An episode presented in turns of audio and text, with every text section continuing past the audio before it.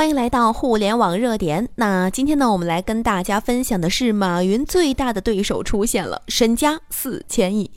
身家四千亿，涵盖了消费、旅游和金融，市值超越了京东、小米和拼多多。美团将成为马云今后十年的最大敌人。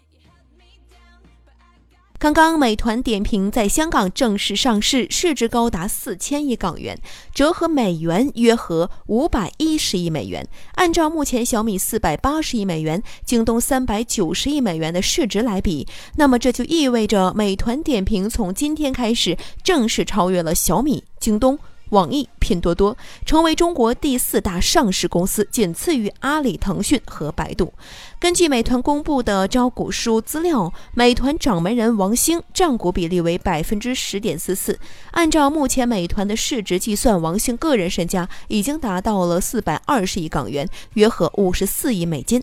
按照之前小米上市大量员工身家过亿的盛况来推算，此次美团上市，除了王兴身家暴增之外，至少还有数。十名员工身家也是将暴增过亿的，同时呢，至少还有数百名员工的身家也是过千万的。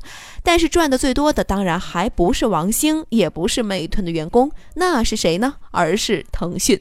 数据显示，目前美团第一大股东是腾讯，占股比例高达百分之二十点一三。那么按照五百一十亿美金来计算。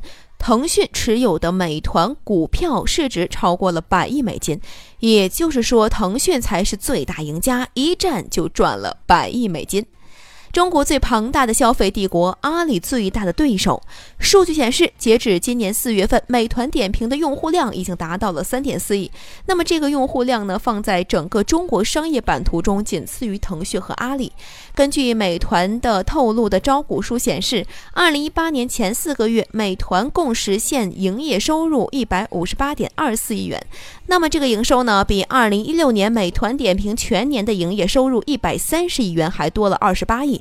接近二零一七年全年营业收入的三百三十九亿元的一半儿，也就是说，从二零一六年至二零一七年，再到二零一八年，美团的营业收入一直都是在高速的增长，每年翻倍式的高速增长，而且呢，他们涉及的领域还包括了。团购餐饮、电影票，数据显示，经历过千团大战这场中国互联网史上最惨烈的大战，整个中国至少有超过一千家以上的团购网站被美团点评给打败了，最终被消灭。同时呢，美团旗下的猫眼电影也已经成为了整个中国电影票行业的最大巨头。毫不客气地说，整个中国的餐饮团购、电影票的团购都是美团的天下。